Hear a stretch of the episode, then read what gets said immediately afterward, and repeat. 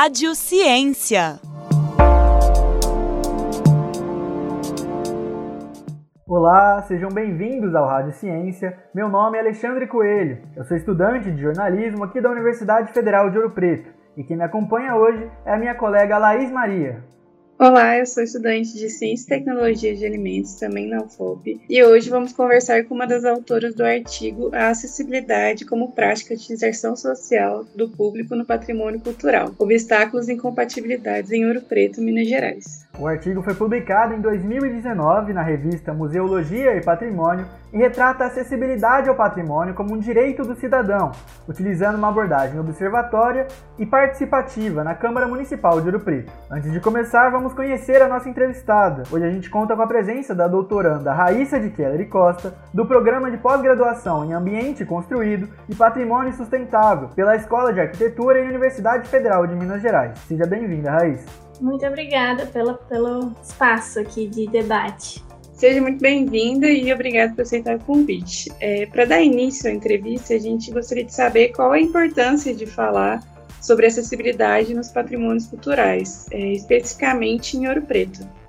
é, falar de acessibilidade é sempre é bem complexo quando se fala em patrimônio, né? Eu lembro, esse artigo ele é fruto do, da minha pesquisa de mestrado lá na, no mesmo programa que eu faço doutorado agora, né? E sempre era muito comum as pessoas reagirem com, né, com muita os olhos arregalados assim, porque realmente falar de acessibilidade no patrimônio é muito delicado, porque normalmente a ideia de patrimônio é, já vem com uma ideia, né, de que não deve ser alterado, né, por conta das questões de preservação. Então, falar de acessibilidade no patrimônio é, é um começo de um processo né, de, de inclusão que, que justamente é o principal propósito de todo o patrimônio, que é manter a memória viva né, dos lugares, é manter os lugares vivos, é garantir as relações com as pessoas, com as comunidades então, a acessibilidade e patrimônio e turismo, né, que a gente também puxa um pouquinho ali no artigo, é justamente porque são três pilares importantes quando se trata do uso dos espaços, do uso dos espaços da cidade, nesse caso dos patrimônios, né, do, do, do que é patrimônio institucionalizado. A Câmara Municipal se tornou um objeto de análise em relação à sua estrutura arquitetônica. Eu queria pedir para você explicar um pouquinho para a gente o que, que foi analisado em termos de acessibilidade nesse local. É, primeiro que a Câmara foi escolhida como local de estudo, né, por algumas questões. Primeiro que é um, uma edificação que faz parte do conjunto tombado, né, uma edificação, além de fazer parte de um conjunto do perímetro tombado, que é muito extenso, fica na Praça Tiradentes, que é muito significativo quando a gente fala de Ouro Preto, né, de, de patrimônio e de Ouro Preto, tanto para o turismo como para as questões de preservação. Uma das razões da escolha da Câmara foi isso. Outra é que dentro de uma edificação que faz parte desse perímetro tombado, funciona uma câmara, né? Um, um, é um órgão público, é, teoricamente é algo que deve ter acesso para todo mundo. Então, juntando essas duas coisas, ficou é, é, surgiu a curiosidade de buscar entender e refletir a respeito do espaço da câmara, onde ela funciona até hoje, né? Que agora vai ter um prédio novo complementar, mas é, a ideia de trabalhar isso na época do mestrado foi justamente por causa desses dois pilares. É uma edificação que faz parte do perímetro tombado e é uma edificação que funciona aqui teoricamente para o povo. Então, como que concilia essas duas coisas, né?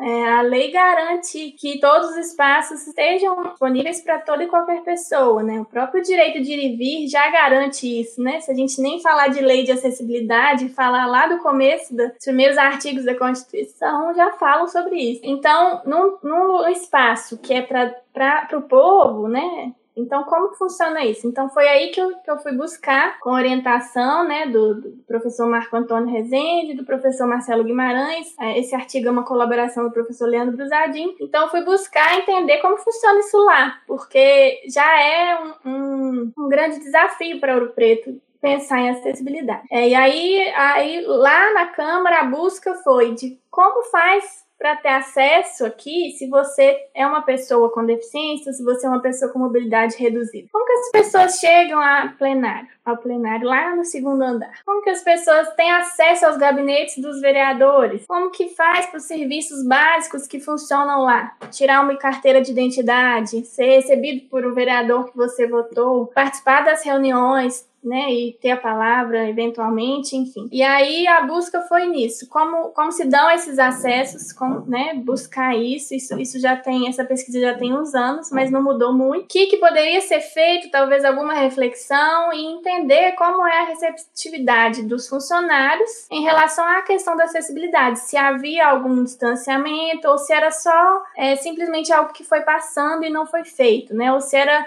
uma resistência. Então, a, a busca partiu daí. E aí, além dessas barreiras físicas, eu queria que você falasse um pouquinho para a gente quais são os outros fatores que prejudicam a acessibilidade, ainda mais se tratando de Ouro Preto, que é uma cidade histórica. Olha, é, a gente chama de barreiras, né? Tem muitas barreiras. As barreiras geralmente estão no nos espaços, né? A, a, geralmente, a gente tem, usa um termo, né? A deficiência não está nas pessoas, né? A deficiência está nos espaços, né? As pessoas com deficiência são pessoas e são cidadãos, de qualquer forma. Então, os espaços, eles têm que estar preparados para todas as pessoas, né? É, em Ouro Preto, a questão do patrimônio é, exige mais análise, discussão. Realmente não é algo que pode ser feito de qualquer forma, mas tem que ser feito de alguma forma, né? Tem que ter alguma forma, tem que se pensar uma maneira de, de criar possibilidade, né, de inclusão de todo mundo da mesma forma, né, com autonomia e segurança, que é o que a gente prevê na, na acessibilidade, na ideia de acessibilidade, mas que respeite também o patrimônio. Então, cada caso é um caso, vamos dizer assim. Pensar em Ouro Preto também como um caso só também é complicado, porque cada lugarzinho vai ter uma especificidade, mas precisa ser trabalhado. É, e aí, além da, é, nessas barreiras físicas, né, é muito comum a gente encontrar artigos sobre barreiras físicas e tudo mais. Mas a gente também tem a questão da é uma que eu gosto de, de, sempre lembrar é a barreira atitudinal. Que às vezes até tem ações, até tem intervenções, até tem alterações é, em prol da acessibilidade, mas muitas vezes não é respeitado, por exemplo. Então, se você tem uma vaga reservada, a gente vê que a maioria das pessoas não respeita, não entende, não sabe muito bem como lidar com o assunto. É, então, eu costumo dizer que essa questão atitudinal, essa barreira atitudinal, ela, ela ainda é muito forte eu acho que se vence um pouco dessa barreira, vai abrindo espaço para vencer outras barreiras, né? As pessoas têm algumas dificuldades em lidar com o que é diferente delas, né? Isso em todos os aspectos, não só com relação às pessoas com deficiência e mobilidade reduzida. Então, acho que o grande, um grande avanço seria trabalhar essa barreira. Eu acho que essa barreira pode ser trabalhada com educação, com informação, com, com debates como esse, por exemplo. Eu acho que a gente tem que falar do assunto e tirar um pouco esse tabu de falar disso, de falar de pessoas com deficiência, se abrir e eliminar alguns mitos também que se tem em torno disso, né? Ninguém sabe como agir quando vê uma pessoa com deficiência, não sabe o que fazer. Então, assim, acho que isso tem que começar a ser naturalizado, né? Não é um percurso simples, mas é um percurso que tem que começar. O fato de ser um prédio histórico e tombado é usado como motivo de não se adaptar e não se tornar acessível para as pessoas com deficiência ou mobilidade reduzida. Tem como falar de conservação de um patrimônio histórico e acessibilidade ao mesmo tempo? Tem. é difícil é, é, realmente comprar alguém que, que, que invista né, tempo nisso para fazer da forma correta, né? Que tudo que envolve patrimônio e também acessibilidade, né? Mas para a gente falar primeiro da questão do patrimônio, tem que ser amplamente discutido, né? A importância da, da comunidade, da cidade envolvida é sempre é, mínimo, né? Que se tem que fazer quando se discute qualquer coisa em relação ao patrimônio. É, então, falar de acessibilidade e patrimônio tem sido visto como coisas né, dicotômicas, antagônicas, completamente diferentes, como se elas tivessem caixinhas diferentes. Mas não faz sentido um patrimônio que não, não seja acessível. Então, se você tem. É, é, se você não dá a possibilidade que as pessoas frequentem os lugares da mesma forma, né, com a mesma autonomia e segurança, qual que é o sentido de, de ter um patrimônio, né? De se, se o patrimônio, o sentido do patrimônio é a relação com as pessoas, essa relação do presente com o passado, da gente com o nosso passado, né? Essas questões é, de memória, de história. Então, é, não faz muito sentido a gente pensar em caixinhas separadas, né? Acho que tudo tem que ser pensado em conjunto, né? Não só acessibilidade e patrimônio, toda a gestão da cidade, que também pense essas coisas envolvidas e a partir dessa ótica também. Porque aí a gente trabalha um todo, né? A Câmara precisa de adaptações, mas também para chegar à Câmara precisa de adaptações, porque também não adianta adaptar lá dentro e não permitir que a pessoa chegue até lá. Então, é, dá para trabalhar junto? Dá. Não, não é fácil, não tem sido fácil, por uma questão metodológica, por, por alguma questão assim cultural, né? A gente, o Brasil tem dificuldades, a gente sabe de lidar com coisas diferentes, né, de um modo geral. Mas é, a gente tem legislação a, a federal tanto para acessibilidade como para preservação. Então, assim, tá escrito, existe norma técnica para isso, profissionais que devem prezar por isso. Então, a gente cabe a gente, né, tra insistir, trabalhar e pedir que cobrar que isso seja feito. Para que todo mundo possa é, conciliar e vivenciar o seu patrimônio, porque é de todo mundo, não é só de um grupo, né? pegando exatamente essa última fala que você toca nesse ponto sobre a relação com o cidadão e o, o, local, né? É um ponto importante no estudo foi destacar o fator social desses espaços públicos. Aí eu queria que você falasse um pouquinho para a gente como essa falta de acesso a esses locais afeta na vida dessas pessoas como cidadãos. Olha, é, eu não posso falar como afeta exatamente, porque não, não é o meu espaço, né, o meu lugar de fala, mas é, em contato, o meu, meu orientador era é uma pessoa com deficiência, em contato com outras pessoas com deficiência, é, não sei se eu posso falar por eles, eu tenho até, não gosto de falar por eles, mas assim, existe, existem muitas barreiras aqui, não é só na Câmara, né, eu foquei na Câmara porque era uma era possível de fazer e pelas razões que eu já mencionei. Mas é, Ouro Preto, como um todo, tem uma. É muito difícil para que essas pessoas, principalmente. Se, é, e a gente, eu não estou falando só pessoas em cadeira de rodas, por exemplo, estou falando de todo mundo. Eu não sei se vocês já tiveram uma experiência de quebrar o pé, ou torcer o pé, ou, ou andar na rua com sombrinha quando está chovendo, porque a acessibilidade ela é para todo mundo, ela não é só para pessoas com deficiência. A acessibilidade é uma questão de cidadania. É para que todo mundo tenha autonomia e segurança para transitar livremente para qualquer lugar. Então, é, autonomia e segurança são duas palavrinhas-chave e isso é para todo cidadão. Então, é muito difícil em Ouro Preto, né? E aí, claro, a gente tem que respeitar a, a memória, né, da, da cidade, tudo que é preservado, né, que foi duramente preservado, mas é muito complicado a relação, né? E aí, quando você tem um espaço que não, não favorece as relações e as trocas, o espaço acaba impedindo impedindo que as pessoas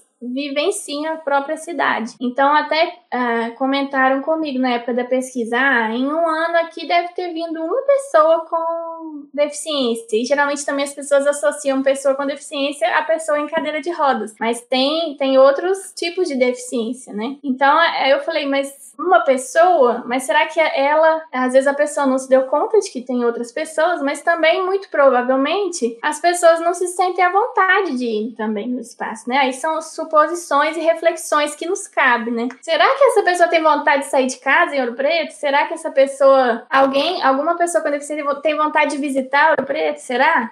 Então, assim, ficou mais essas questões, né? Como eu não me sinto no meu lugar, não é meu lugar de fala, mas mais de refletir sobre isso. Como é que nós, ouropretanos, né, eu como ouropretano, vocês moram em Ouro Preto, devem morar em Ouro Preto, então assim, como que a gente está recebendo essas pessoas? O que, que a gente está fazendo por isso, né? É, é uma questão sempre muito desafiadora, muito difícil, mas que precisa ser debatida e pensada nas nossas ações. É, e qual que é a importância de falar sobre esse aprendizado dos processos de inclusão?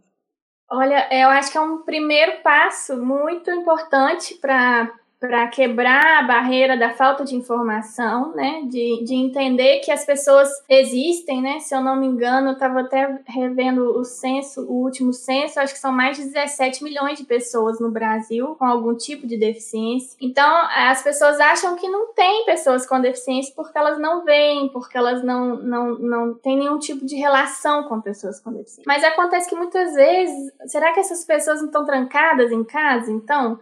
Então, o que, que a gente faz para tirá-las de casa? Primeira coisa é a gente ter informação, ter conhecimento. E aí entra o papel da ciência, entra o papel da pesquisa, que é difundir a informação, buscar reflexões, instigar debates, é, apontar coisas que não estão funcionando legal, mesmo que você não tenha uma solução, né? Mas a, a ciência e a pesquisa é justamente buscar esses, esses problemas, né? E levantar hipóteses, formular questões, e isso vai chegar, né? Vai chegando para a comunidade e a gente espera que isso vá sendo difundido e que isso vá mudando aos poucos a mentalidade das pessoas. Um longo percurso, né? Mas que é um primeiro passo. É a informação muito que muito se dá pela educação, né? E muito pela quebra de barreiras, como a barreira atitudinal, que a gente já comentou. Também foi citado no artigo né, que o acesso ao patrimônio deve oferecer alternativas de acessibilidade, ou que a visitação seja negada para todos. Essa decisão influencia e faz com que as pessoas tenham mais consciência de que é necessário falar sobre inclusão e adaptar os espaços.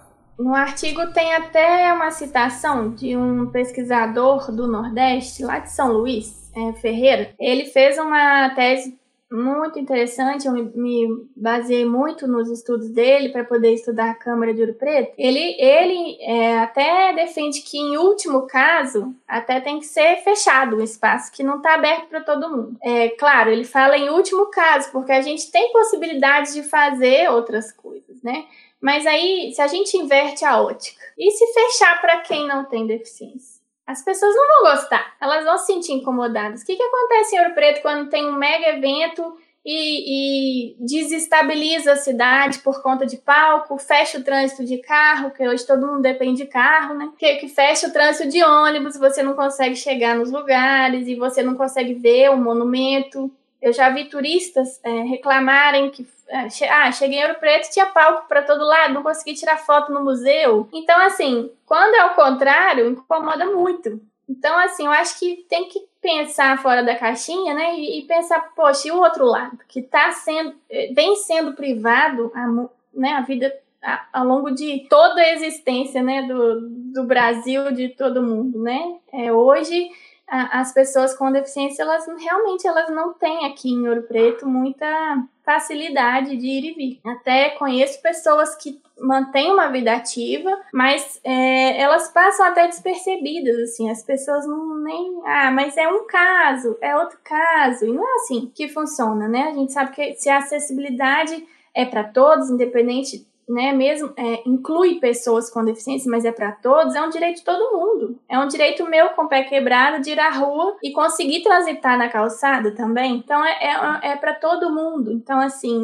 não, não, tira o privilégio de ninguém você melhorar o privilégio de alguém. Então é, é importantíssimo a gente pensar que o espaço ele tem que estar preparado para todo mundo, ou senão ele não está preparado mesmo. Então ele, ele né? Aí chega na, na última, na última é, opção mais drástica que então esse espaço não pode funcionar, porque ele realmente não atende. Mas isso ainda não funciona assim, né? Ainda é muito frágil essa noção. A gente tem o caso do Museu da Inconfidência que adaptou fez diversas adaptações. Eu considero que foi uma adaptação muito importante. Não falo nesse artigo, mas eu até citei no meu mestrado, que, que foi uma quebra assim cultural muito importante que na época deu é, muito pano para manga assim de comunidade criticar porque ah vai botar um elevador no museu mas poxa né? Então assim é, foi muita crítica. Então o diretor na época ele realmente venceu várias barreiras ali ele enfrentou. Então é isso que falta eu acho nos outros espaços. Vencer a, essas barreiras né? Depois a, a, acho que a gente tende a melhorar um pouco nessa perspectiva e você comentou também, né, Raíssa, sobre o museu. Aí eu queria que você falasse se você tem conhecimento sobre alguns outros locais que passaram por mudanças ou tem perspectiva de passar por mudanças de acessibilidade em Ouro Preto. É, que eu saiba, é, que essa pesquisa já tem um tempinho, né? E aí veio a pandemia, esse negócio da gente ficar muito em casa, eu, eu perdi um pouco os contatos. Mas é, que eu saiba, o Museu da Inconfidência é o mais preparado que a gente tem. É, e, e, que foi uma, uma tarefa muito difícil. É, foi realmente muito difícil. Os, os outros museus, eles têm uma outra adaptação, uma outra preocupação, mas é, até onde eu sei, efetivamente só o Museu da Inconfidência. Assim, que tem a, a, o elevador, que tem é, uma cadeira específica para subir a escada, mas também tem a rampa lateral. E aí tem umas questões envolvidas também né, nos padrões e técnicas aí, mas que não cabe nem entrar aqui, porque nem é o foco do artigo mas que tentou, que fez alguma coisa. Então, os demais é, não tenho conhecimento, assim, até o momento. Para finalizar, quando a acessibilidade é deixada de lado, esses espaços deixam à margem uma parcela da população. Quais são os efeitos que isso reflete nas gerações futuras? Olha, a, nas gerações futuras é, é aquela coisa, né? A gente tem que semear para plantar. Então, eu acho que a gente tem que semear ali, plantar sementinha nas crianças, nos jovens, nos mais jovens, né? Não tirando a responsabilidade da gente, né? Porque a gente também não pode só achar que os mais novos é que tem toda a responsabilidade de corrigir todos os erros do passado, mas acho que o bom, o, o, o bom da vida é melhorar, né? Crescer, é aprender, é, é fazer coisas melhores dos que os, os que vieram antes. Então, acho que começar de base, sabe? Eu acho que seria o ideal, assim. Num Brasil ideal, que a gente não tem hoje, mas eu espero que a gente tenha logo, é, no Brasil ideal, a gente teria uma educação básica pensando já nessas questões de acessibilidade. Não é, é, não precisa ser grandes alterações, né? Mas incluir isso nas disciplinas básicas, né, e tornar natural, né, que as crianças pensem nisso. A gente vê muito nas redes sociais é, charges e imagens, desenhos, né, de pessoas, é, de criancinhas que elas não veem a, a, as pessoas diferentes como os adultos veem, porque os adultos já têm uma ideia pré-concebida, né, e tudo mais, e, e preconceitos e dificuldades de lidar com isso que as crianças não têm. Então, eu acho que se a educação trabalhar junto com essa formação cidadã, porque é uma questão de cidadania, a gente tende a ter menos dificuldade em quebrar as barreiras com outras pessoas que que estão aí atuando né, nas gestões e que podem trabalhar nessa perspectiva de cidadania, pensando no todo, né, não em grupos. É, Raíssa, a gente agradece muito a sua participação nesse episódio do Rádio Ciência. Muito obrigada pelo seu tempo. E eu que agradeço pela, pelo debate, né? Acho que é isso que a gente está fazendo, que vocês estão fazendo.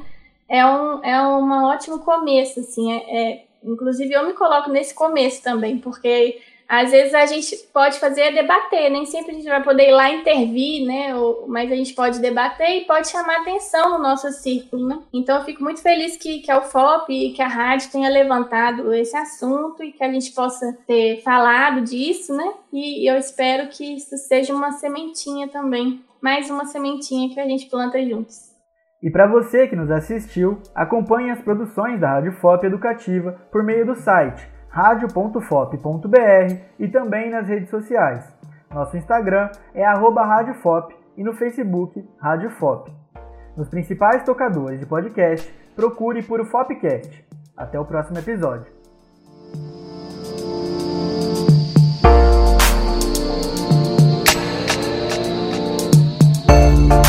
Rádio FOP Educativa 106.3 FM